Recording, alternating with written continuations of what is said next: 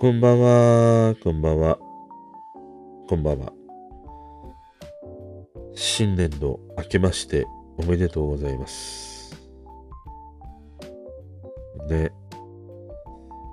4月になりました。あの、3月はね、かなり、えー、飛び飛びの配信となりましたが、3月もお付き合いいただき本当にありがとうございました。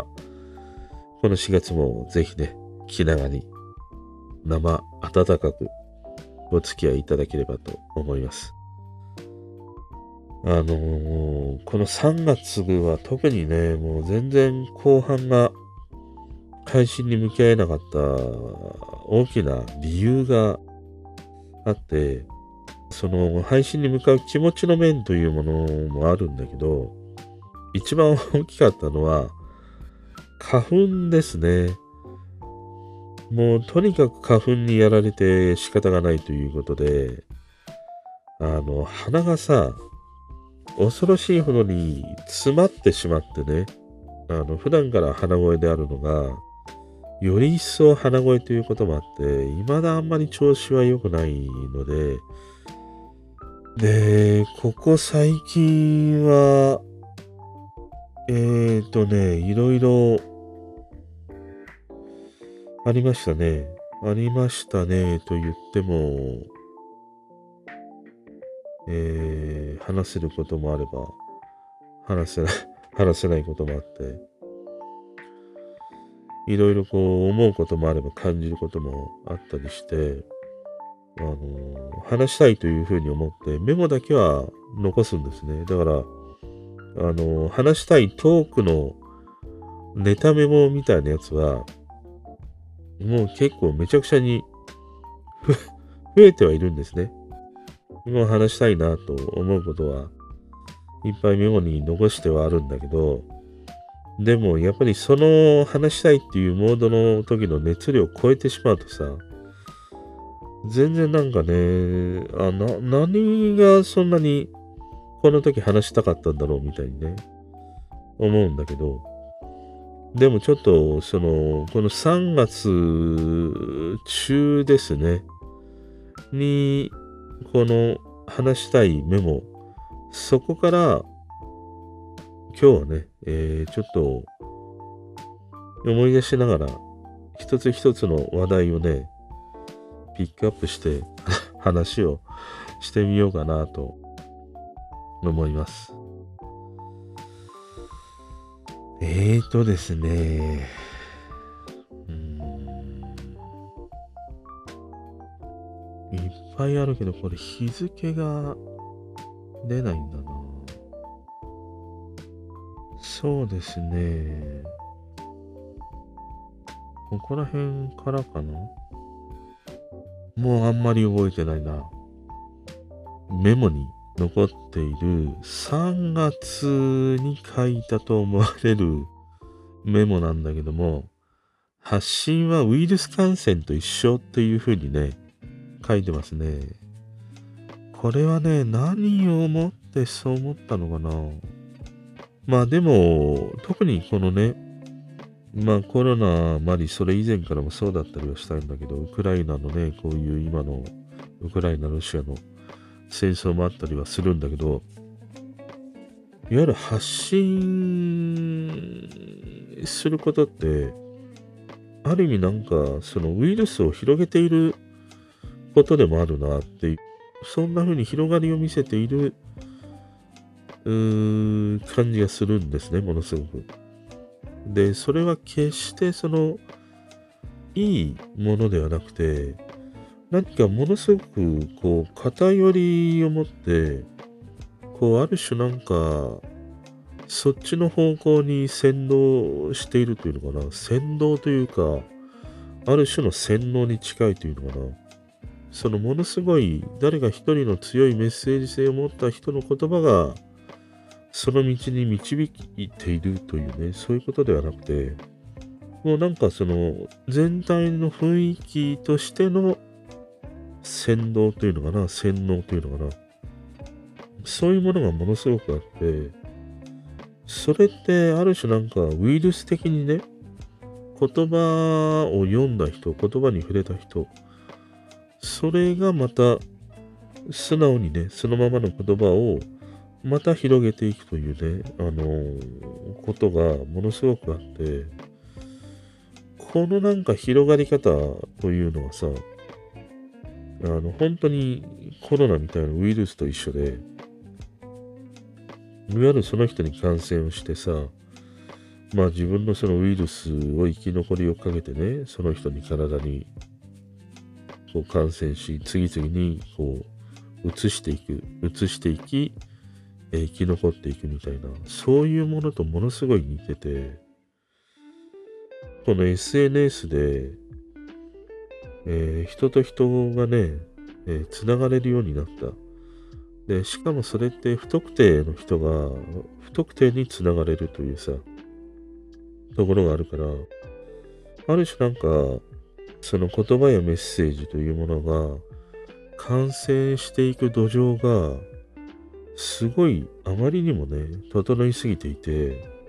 で、やっぱりこれだけ不特定の人が、ある意味一瞬でこう繋がれる、こういう世界というものはさあ、まあ、ある意味人類にとって多分初だと思うんだよね。そう考えたときに、やっぱりそのものとの付き合い方を知らない人類なわけだから、やっぱりね、一番最初に、なんかいろんなウイルスがあったじゃん。ペスト菌みたいなものがあったり、コロナがあったり、何があったりっていうのと一緒で、そういう世の中に初めて発生してしまったウイルス、それに人の体が慣れてないから、そのウイルスとの付き合い方、向き合い方、対処方法というものがわからないからさ。だから余計にね、その、SNS を介在して言葉というね、えー、ウイルス、それにすごい感染しているなっていう、それを感じるんだよね。で、これが厄介なのが、あの、ワクチンってないんだよね。いわゆるそのワクチン的なものを打とうとすると、一気にこのね、SNS にある言葉というウイルスって、そのワクチンをさ、すげえぶったたくんだよね。だから、なんかワクチンを接種してというのは、多分今この言葉というウイルスが、あ人類史上初めてこう蔓延していく中では、多分ね、あの、ワクチンは効かないんだよね。じゃあどうするかっていうと、俺がなんかやっぱり思うのは唯一できるのはもう遮断するしかないんじゃないかな。いわゆる隔離するみたいなことしかないんだろうなというふうに思って、まあそれはその、まあ今の時代ね、SNS を完全にやめてしまうとかね、ネットを使わない生活っていうのは、案外もうできそうでできないそういう環境の中で生きてるからね。だから、まあやっぱり距離を置くということ、意識を持って距離を置くとか、本当にその自分にとって見てて、うーん、なんだろうな、あ、いいなとかさ、思えるものだけ見てればよくて、わざわざ自らね、なんか嫌なものを見るとか、うーん、不必要な情報を取りに行くということはしないで、その自分の見たいもの、付き合いたい人、あの、リアルな世界ともう全く一緒として考えれば、単純にいいなと思うんだね。あの、学校でも会社でもそうなんだけど、まあ会社はまたちょっと違うかもしれないけど、でも、リアルの人間付き合いってさ、やっぱり嫌いな人とは距離を置くわけじゃん。話さないわけじゃん。もう全くそれと一緒で、自分が好きな人、自分がいいなと思った人、もうそういう人とだけ付き合っていけばいいっていうね。あの本当にその日常の付き合い方をまんまネットに持ち込めばいいんじゃないかなっていうふうにね、思いますね。だからこの発信はウイルス感染と一緒っていうのは、なんかそういう今のこのね、SNS で蔓延しているある種こう言葉のウイルスというのかな。なんか洗脳に近いもの。こういう状況から身を守るというのは、リアルにあるね、人の付き合いと同じこと。それをネットに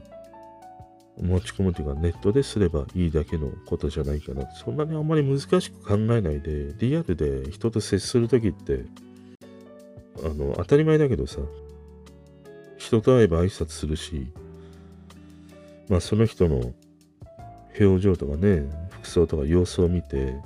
相手の状態を感じて言葉を選んだり、なんか、どうだろうな、手を差し伸べてみたりとかね、また一緒に楽しんでみたりとか、するわけじゃん。要は人間が持っている五感すべてを使って、目の前にいるその人のことを判断するわけだから、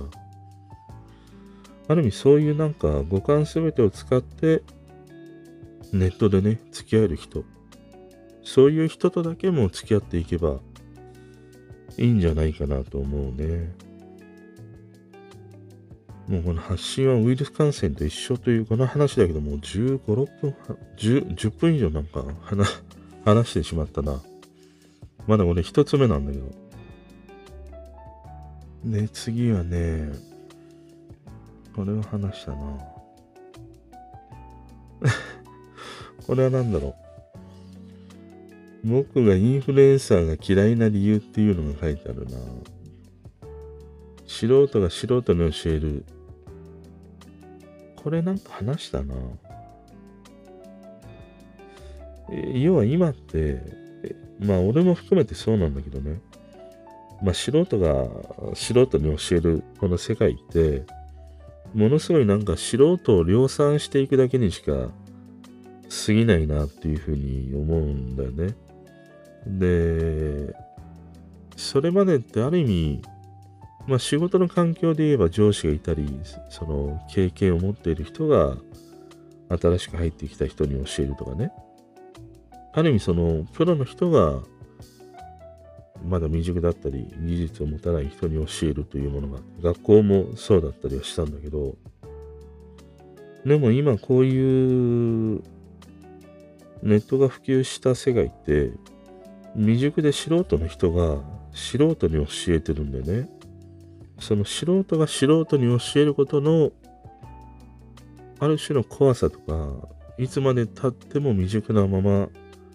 の成熟しない状態というのが、なんかすごい不安なんだよね。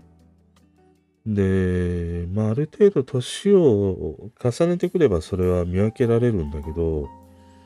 まだ例えば小学生とか中学生とか、まあ、高校生も含めてそうなんだ。学生の子たちってその素人の情報が素人の情報とわからないままに受けてしまうから、まあ、ある意味それが、うん、なんか自分の小さな世界の中でのね、一つのもう大きな答えというのがな、大正解の答えになってしまうということが多いんだよね。その小さな世界の中の大きな答えに寄ってしまうということが、まあさっきの発信はウイルスと一緒でね、なんか、そういう小さな世界の大きな答えというものが、もう至るところにもういくつもあるということがあって、だから、それがそのままなんか、ずっとね、大人になって、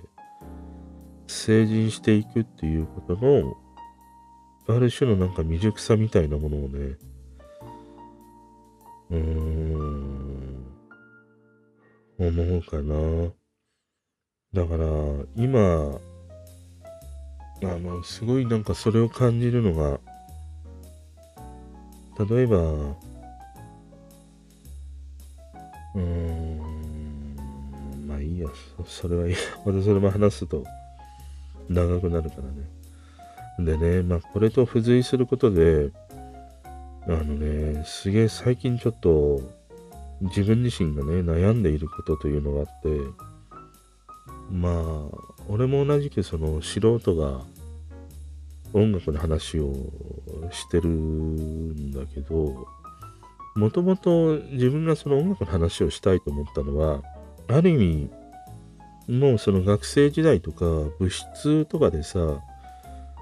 いや、この曲いいんだよねとか、この新譜がいいんだよねとかさ、ある意味その友達とその音楽の話を共有している。そういう感覚で始めたいなと思ったの。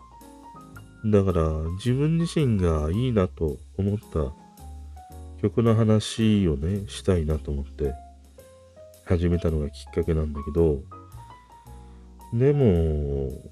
まあ約1年近くなんか続けてみて、その分かってきたのが、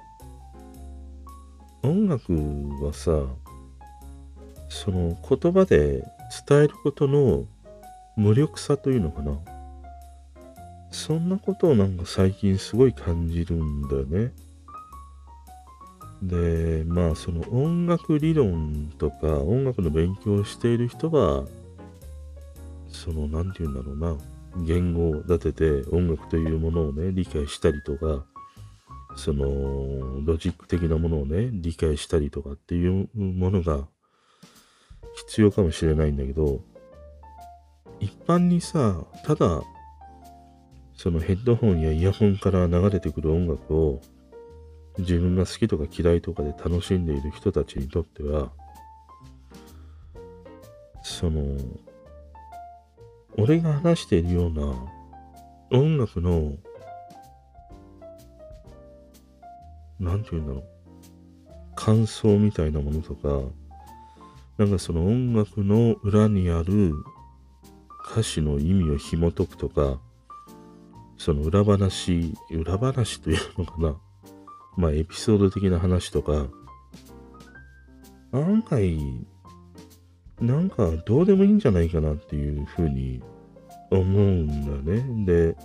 よっぽど自分がものすごい好きなミュージシャンであれば、その人の歴史やエピソードみたいなものに興味を持つんだけど、でも、その人の曲はいいなと思いながらも、その人に興味がないのであれば、そんなエピソードとか、そういう歴史みたいなものを聞いても、あんまりなんか無意味なんじゃないかなっていう。だから音楽はさ、もうその人が聞いてどう感じるか、もうそれこそがあのー、俺はなんか正解なんだなと思ったの。別に俺はその、いろんな人が聞いている思いや感想を代弁しているわけではないんだけど、でもなんか俺の言葉を聞いて、同じように、なんか感じてほしいとか、思ってほしいとか、多分ね、話しながら、どこかしらにそういうなんかある種のこう、押し着せみたいなものが自分の中にあるんじゃないかなと思った時に、いや、それってすげえ無意味なことをやってるよなっていう、無意味なことを話してるよなっていうふうに思ったんだよね。だから音楽はなんかね、わざわざその、音楽というさ、ものでコミュニケーションを図る一つの、なんて言うんだろうな、ある種の言語的なものだと思うんだよね。もうその言語が発展したと言ってもいいかなと思うんだけど、まあもっと言うと言語よりも多分音楽の方が先なんだろうね。音というものが先にあって、リズムとかそういうものが先にあって、そこから後にまあ言葉が生まれたと思うからさ、そんな風に考えると、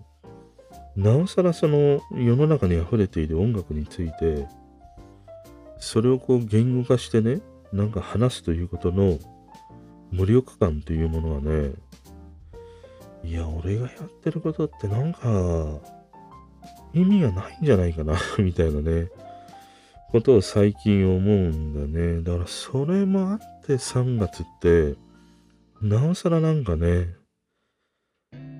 その音楽についての話ができていないというね、ことの原因にもあったかなと。で、やっぱりその音楽についての話をさ、最近その Apple でもそうだし、ミュー、えっ、ー、と、Spotify か。ミュージックトークとかさ、あるじゃん。で、ちょうど今日ね、あの、Spotify の Early Noise 2020年のやつを聞いたのね。もう1月の後半ぐらいに発表されてたやつを、まあ今聞いて、ああ、今年はこういうミュージシャンなんだみたいなさ、あったんだけど、でもそのミュージシャンたちの紹介をしている人たちの言葉を聞いてると、なんかね、うーん、いや、あんまり、それいるんかみたいなことを思ったんだよ。要は、その曲をいろんな表現で、えー、伝えようとしてるんだよね。その、なんかこの曲は華やかでなんか膨らみを感じててとかさ、例えばそういうような曲をなんか人に伝えるときに表現しようとするじゃん、なんとか。俺がよくするのはなんか色合いとかさ、そういうもので伝えたりするんだ。なんかこれは淡い、なんか青だなとかさ。でもわざわざさ、目の前に今はすぐそういう音楽を聴ける環境がある状況にあって、わざわざその音楽を言語化して伝えることって、やっぱなんかね、ものすごい、ちょっとね、俺はなんか陳腐に思えたんだよね。なんかね。だからその曲の良し悪しというか、まあ、その曲を好き嫌いというのはもう聞いた人が実際に聞いてみてね、感じればいいだけのことで、で、それが今の時代はさ、すぐさま聞けるわけじゃん。俺がガキの頃みたいになんかラジオでさ、リクエストはがき出して流れるのを待つとか、テレビで待つとか、まあ、レコーダーに行って、なんか、試し聞きさせてもらうとかさ。要は昔は簡単に聴けない状況があったから、だからある意味その音楽というものを言語化して人に伝えなければいけなかったんだよね。だから音楽系の雑誌というものもいっぱいあったりもしたんだと思うんだよ。でも今はすぐさま音楽が聴ける環境になるから、音楽というものをなんか言語化することって、うーん、案外、どうなのかなっていうふうにね、今ちょっと思ったりしてたんだよね。だから、なんかね、まあその曲を聴いて感じた話はしたいんだけど、うーん、そういう話もしたいし、またその、俺は歌詞が好きだから、歌詞を読んで、あ、この歌詞ってこういうところがすごいなと思ったところとか、あこの歌詞ってすごいなと思ったところとかさ、話したいと思うんだけど、でもそういう情報ってどうなのかなとかさ、思うんだよね。ちょっとそこがね、今、なんか自分の中ですっきりしなくて、もっとなんか音楽の話をしたいのであれば、もう淡々とその曲紹介だけをして、これは誰々が歌って、いついつの曲で、まあ例えば誰と誰が歌ったとか、作詞を、作曲は誰だとかさ、案外そういう情報だけでいいんじゃないかなとね、思ったりもするんだよね。まあちょっとね、うん、音楽を聴いてはいるんだけども、なんか自分の中でそこら辺のね、なんかしっくりこないというものもなんか相まってね、なかなかその音楽の話が以前のようにしたいっていうね、感じに今慣れていないというのがね、正直なところですね。でもね、昨日さ、あの、インスタにもあげたんだけど、バックナンバーのさ、高根の花子さんっていう曲を聴いてたの。で、あの曲は好きで、バックナンバーよりも素人の女の子がカバーしている高根の花子さんがものすごく好きで、もう1年、2年前、3年前ぐらいになるのか。一時期すごいハマって聞いてたのね。その彼女が歌うものばかりを聞いてて。で、彼女が歌う高根の花子さんを聞いてると、ものすごいなんかね、言葉がすごい湧いて出てくるんだよ。だから当時ブログみたいなものを書いてたから、すげえなんか、毎回その彼女の歌声を聞きながらね、書いてたという思い出の曲なんだけど、なんかね、久しぶりに高根の花子さんを聴いてて、いや、この曲って、すごい、なんて言うんだろう。組み立て方が面白いなと思って、あの高根の花子さんって、いわゆる、結局自分の頭の中でのいろんな思い、それを歌っているわけだよね。現実ではないんだよ。ある意味、こう、夢物語の中のものを描いた曲なんだけども、でもあの曲にはさ、いわゆる俺がなんか感じたのは6つの思い。思うっていうのは、あの、相談の層にした心と書く思いね。想像の層っていうか、そういう思いというものが6つも描かれてるんだよ。で、1つ目がね、幻想というね、思い。幻の思いという風に書く思い。それが、まあ歌詞の部分で言うと、隣で目覚めておはようと笑う君よっていう歌詞。もうこれは幻想なんだよね。細かに話していくとまた 長くなるから。例えばこれは幻想。で、次は空想なんで、空に思うと書く空想。それが今すぐその角から飛び出してきてくれないかっていうね。空想なんだよ、これって。で、次が妄想なんだよね。その妄想っていうのが、夏の魔物に連れ去られ僕のもとへ。妄想なんだよ、これ。で、次が、無双、夢に思うと書く無双。これは、いや、待てよ、そいつ誰だ要は夢から覚めたような状態を歌ってるんだよ。で、6つ目が想像なんだよね。これが好きなアイスの味はきっとっていう風に歌ってるの。で、この6つの思いから最後結局たどり着くのは現実なんだよね。で、その現実の閉じ方というのが結局僕のものになるわけないかっていうふうに閉じる曲なんだよ。いや、このロジックがね、なんか分かった時には、いや、この清水伊織という人は、なかなかにやっぱりいい詩を書くなというふうに思ったね。まあすげえ、やっぱり彼の書く詩って、ある意味なんか、コンプレックスのすごい塊の感じがするんだよね。で、そのコンプレックスの中に、小林武史も言ってたんだけども、彼が書く詩には常に稲田さがあるっていう言い方をしてて、本当にその稲田さが彼のコンプレックスの全てのなんか主軸にあるというのかな。だからこの曲なんかも聴いてても、まさにその稲田さみたいなもの、コンプレックスを元に書いているね、この高根の花子さんっていう曲はね、いや、やっぱり彼しか書けないし、いや、このロジック立てたね、歌詞の描き方というのがすごいなと思った。でさ、こうして話して思うのは、要はこういうその話がさ、あんまり意味ねえんじゃねえかっていうことなんだよ。結局、音楽は聴いてなんぼなわけじゃん。聴いてその人それぞれが好きが嫌いかだけでよくて、その歌詞に描かれているなんかそのロジック立てたものとかっていうのは、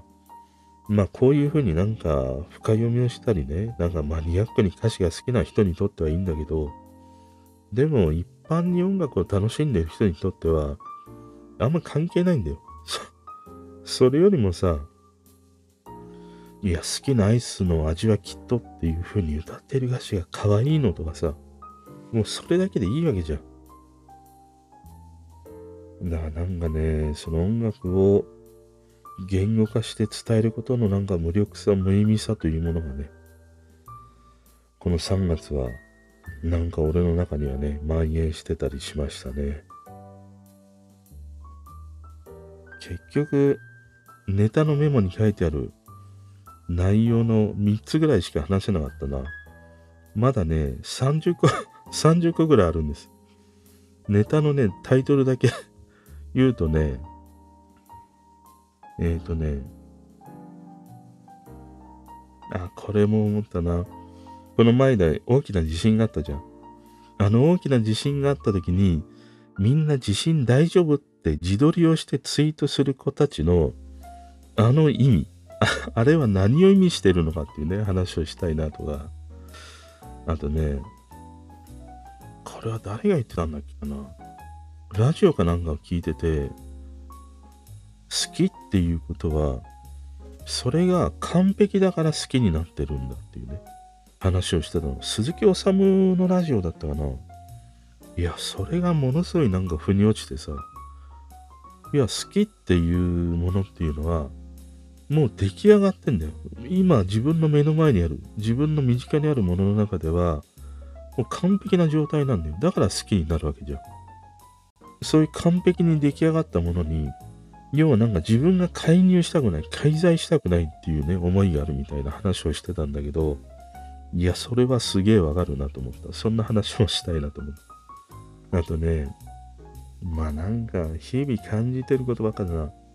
要は議論してる時に、あの、白熱してくるじゃん。白熱した時に、いや、僕は大学でそれの専攻してましたけどとかさ、いや、私はその仕事をね、長年にわたりやってきましたけどとか、要は経歴を話す人がいるんだよ。時々。で、それって、議論の場において、ヒートアップしてる時に、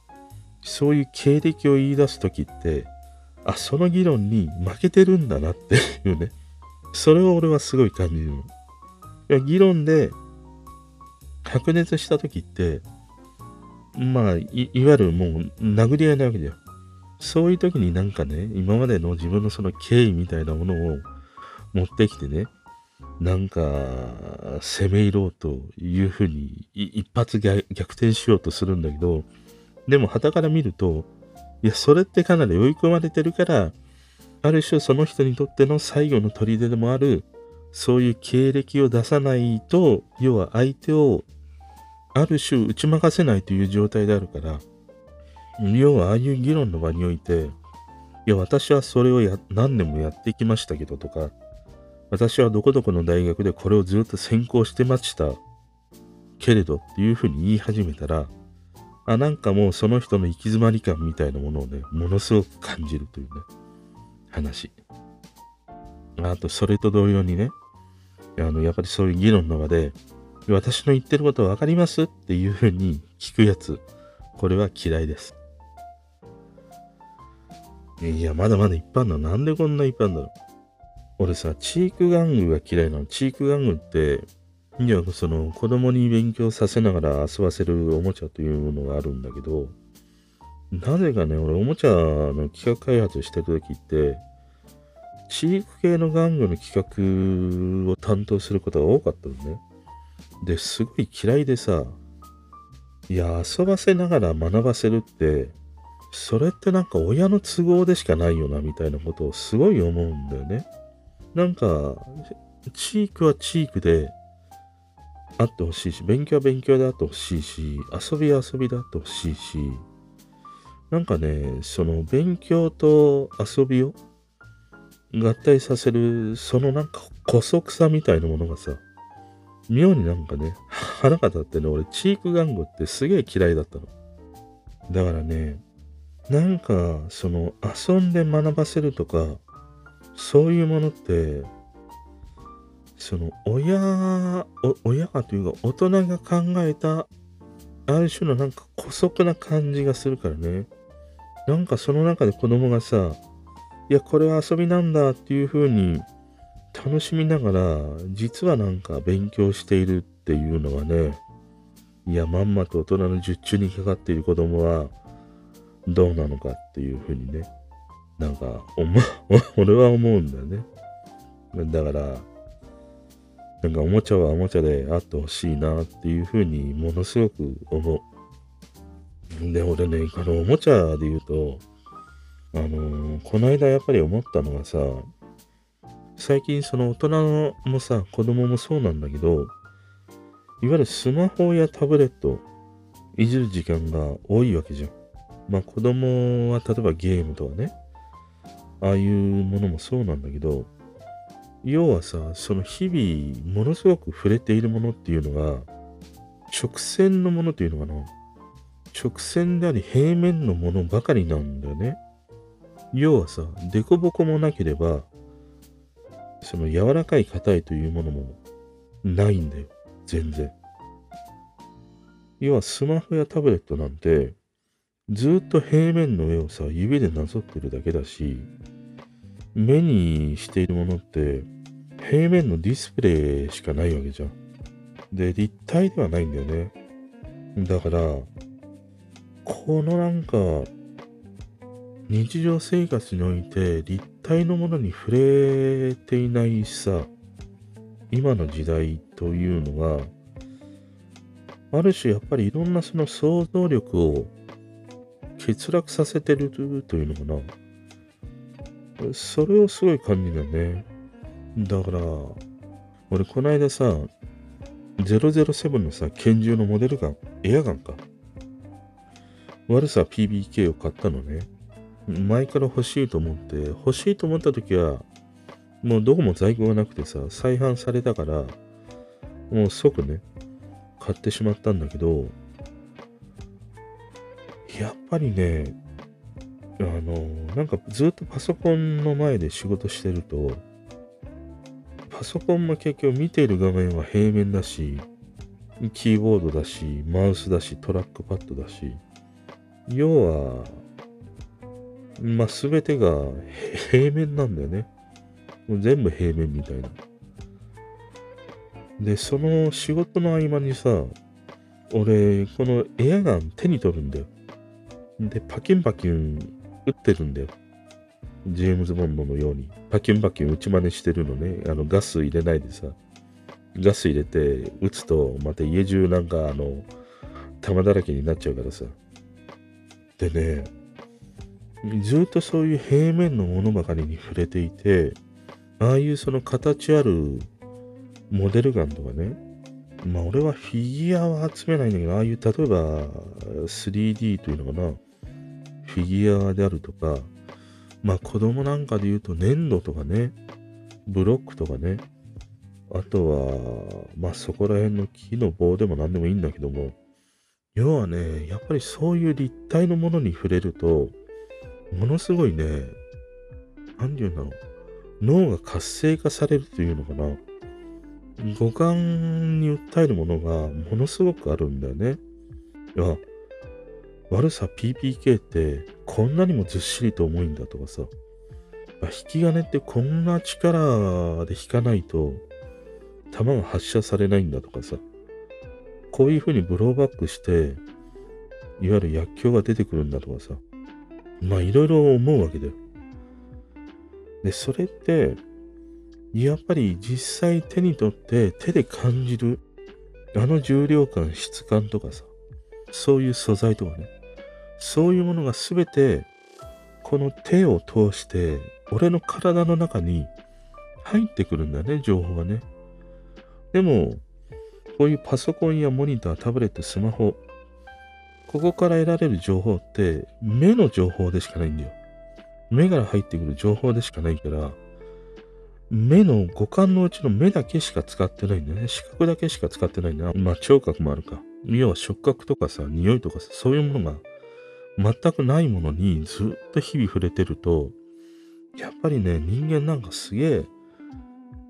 なんかこう退化していくなっていう感じがものすごくする。それがなんか想像力の欠如であり、その想像力が欠如していくと、なんかある種なんか自分で考えることを諦めてしまって、人からのいろんなね、まあ結局最初の話題に戻るんだけど、言葉とかそういうものだけを鵜呑みにしていくというのかな。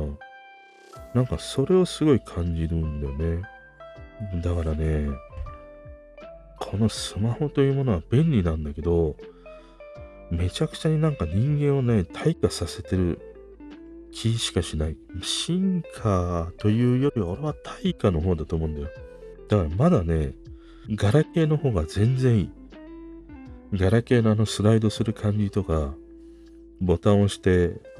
ね、二つ折りのがパカッと開くとか、あのアナログのボタンとか、ああいうまだね、指でアクションする。ああいうなんか、立体感っていうのかな。ああいうものの方が、まだね、なんか人間、人間のその五感を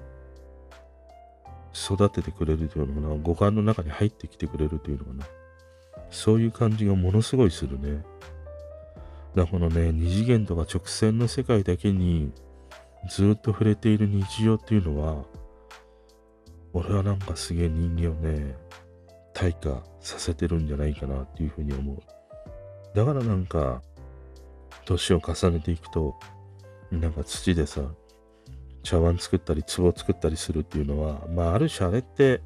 子供のその泥遊びとかああいうものへの回帰というものもあるかもしれないんだけど、なおさら今こういうね、直線や平面の世界で生きている今のこういうね、俺たちにとっては、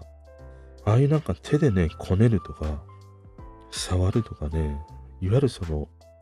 素材を感じれたり、匂いを感じれたり、感触を感じるっていうね、それがものすごくね、大事な体験になっていくんじゃないかなっていうふうに思った。疲れた。久しぶりに話してなんか疲れちゃいました。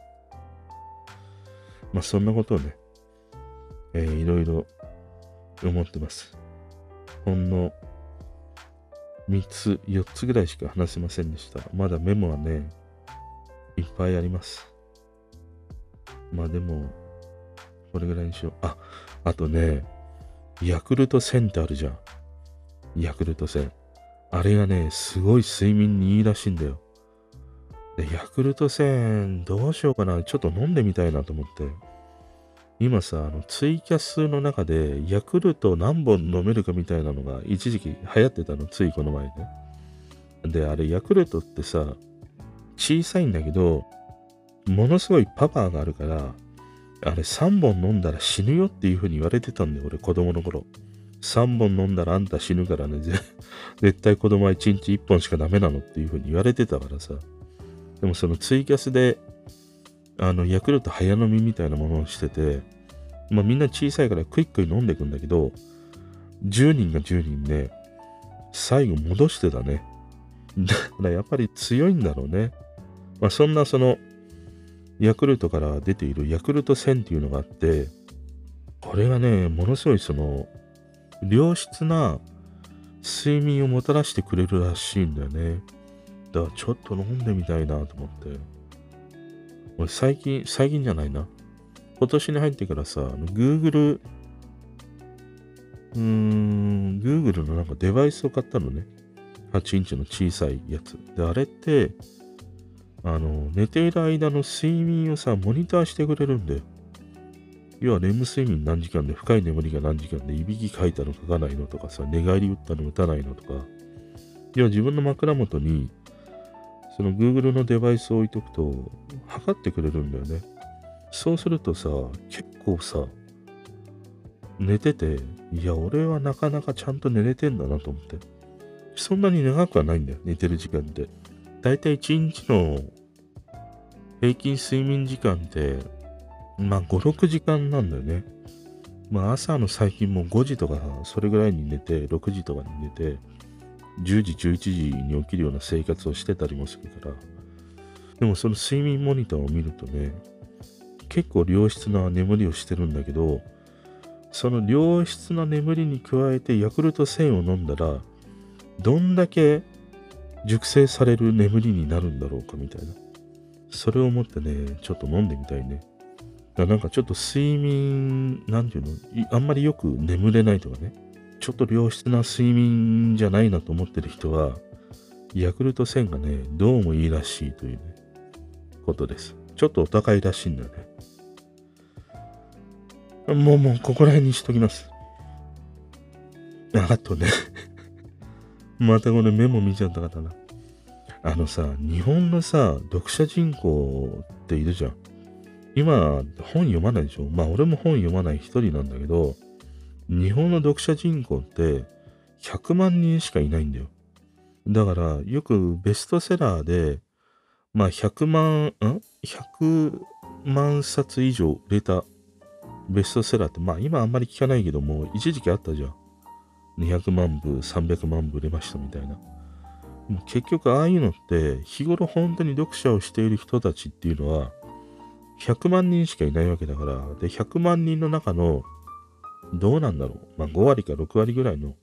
人しか買わないわけじゃん。ああいう大ヒット作みたいなものって。まあ50万か60万部。でもそれを超えて200万、300万部売れるっていうのは、いかににわかが買ってるかっていうことなんだよね。だからね、案外、その、まあ、日本の読者人口って、なんか俺が想像してた以上にすげえ少ないんだなと思った。100万人しかいないって、100万人だよ。今やさ、YouTube のチャンネルって、映画チャンネルだってもう250万とかいるんでしょヒカキンは1000万超えたりもね、してたりするんだけども。なんかそういうものとの対比をしてみると、読者人口って100万人で少ないんだけども、でも少ないからこそ、そのいろんな本のレビューとかさ、えー、YouTube でやってる人いたりするじゃん。そういうニーズってね、すげえやっぱりあるなと思った。結局みんな本読まないから、でも本読みたいと思ってたりするわけじゃん。そういった時にああいう YouTube で要約してくれるものとか、まあネットでもね、要約してくれるサイトが人気になってたりもするし、あとオーディオブックか。ああいうのもあるしね。俺もね、オーディオブック、この間契約したんですね。なんか1ヶ月無料だから、聞いてみようと思って。でもね、全然、全然、入ってこない。頭の中に。俺はなんかね、朗読は頭に入らないんだよね。本を読まないと言っても、やっぱり自分で読む方のがまだ頭に入るなっていうふうに思った。で、なんでね、そのオーディオブック契約したかっていうと、あの、勝間和代っているじゃん。あの人は、いや、私はね、一日に本をね、2冊3冊読むんです。で、なんで勝間さんそんなに本読めるんですかってよくね、質問されるんです。私はオーディオブックで聞いてるんですっていうふうにね、話してたの。早口で。まあ、早口なのは俺が単純に彼女の YouTube を2倍速で聞いてるから早口になってるだけなんだけど、最近さ、一周回ってなんか勝む、あの、勝間和代の YouTube がなんか面白くてね、最近また見始めたんだよね。そうすると、いや、彼女がそんな風な話をしてたから、いや、俺も本読まないから、じゃあオーディオブックなら、なんか読んだ気になれるんかなと思って契約してみたけど、いや、全然頭に入ってこない。うん、あんまり向いてないんだなっていうふうに思ったし、あの、オーディオブックのさ、朗読の声って、やっぱりちょっと機械っぽいんだよね。なんか人間味がないから、余計頭に入ってこなくて。だ俺にはあんまりオーディオブックは合ってないなと思った。それよりも、なんだろうね、なんか俺の好きなね、声の人が、あのー、子供に読み聞かせるさ、絵本のように、もう優しく俺にだけね、俺にだけ読んでくれるような感じのものであれば入ってくるかもしんないな。甘いんじゃないっていうね、話かもしんないけど。そんな感じだな。終わんないな、もう俺。これもいい言葉なんだよ。終わんねえな。これはね、これもラジオ聞いてたかな？の言葉があって、今日から残りの人生が始まるんですっていうふうに話してたの。いや、この言葉は良くない。今日というのは、これからの残りの人生の第1日目なわけじゃん。初日なわけだよ。初詣、お正月ってことだよ、毎日が。毎日が元旦っていうことなんだよね。いや、この今日から残りの人生が始まるっていうのはね、いや、いい言葉だなっていうふうにね、思ってね、書き留めてました。あとね、言葉で言うとさ、いや、あの、みんな違ってみんないいっていう、あのー、金子みすずさんのね、彼女の言葉があって、彼女ってすごい若くして、あの、自殺されてしまったんだよね。26歳ぐらいで亡くなったんだけど、彼女のさ、まあ、有名な、こだまでしょうかっていうさ、詩があるんだよ。あれを読んで、いや、すごいなぁと思って、要は遊ぼうって言うと遊ぼうっていう、バカって言うとバカっていう、もう遊ばないって言うと遊ばないっていう、このこだまでしょうかっていう歌詞って、いや、すごいなんか今の時代に、ものすごく、こう、シングルしているというのかな。またこれも結局最初のいわゆる発言、発信というものがウイルスであるみたいなところにもつながっていくんだけど、このこだまでしょうかというね、詩はちょっと深いね。ちょっと安易になんか深いねって言うと安っぽいんだけど、このごめんねって言うとごめんねって言うっていう。いや、これはものすごくね、わかるわ、俺。ね？夫婦、結婚するじゃん。結婚すると、なんかね、ごめんねって言えなくなっていくんだよ。それは恋愛においてもそうなんだけども、特にね、夫婦生活を送っていた時に、ごめんねって言えないんだよ。でもね、片方がごめんねって言うと、相手もね、ごめんねって言うんだよ。このね、こだまはいいよ。こだまだから、オウムじゃないんだから。オウムはさ、ほんとなんかちょっと 違うんだね。こだまはなんか帰ってくる感じがあるんだけど、大間帰ってくるというか、もう単純にお前俺のことバカにしてるだろみたいな。昔、あの、俺がはあの仕事してた会社でさ、オウム飼ってたんだよ。めちゃくちゃなかなかにでかいオウムがいて、で、そのオウムにさ、毎朝さ、営業の部長がさ、話しかけてんだよ。おはよう、キューちゃんって 言うんだよ。それ太郎みたいに、名前 Q ちゃんっていう名前じゃないんだよ。おはよう Q ちゃんって毎朝毎朝言うんだけど、そのね、オウムすげえ賢くて、全然その部長のね、教える言葉、一つたりとて 覚え、覚えないの。それよりも、やっぱりその飼い主であるその社長が好きだったからさ、その社長の言うなんか言葉とかね、まあなんか、あのギターとかよく好きな人だったりしたから、ギターの音とか真似するんだけど、その部長の、おはよう、キューちゃんっていうのはね、何百回やってもね、覚えなかった。だから、だからね、オウム返しとやっぱり小玉は違うんだよね。小玉はなんかちゃんと帰ってくるんだけど、オウムはね、帰ってこないんだよ。やっぱりオウム賢いんだ、あれ。そんな感じで。おやすみなさい。久しぶりなんか話したら楽しかったです。また4月もお付き合いくださいませ。おやすみなさい。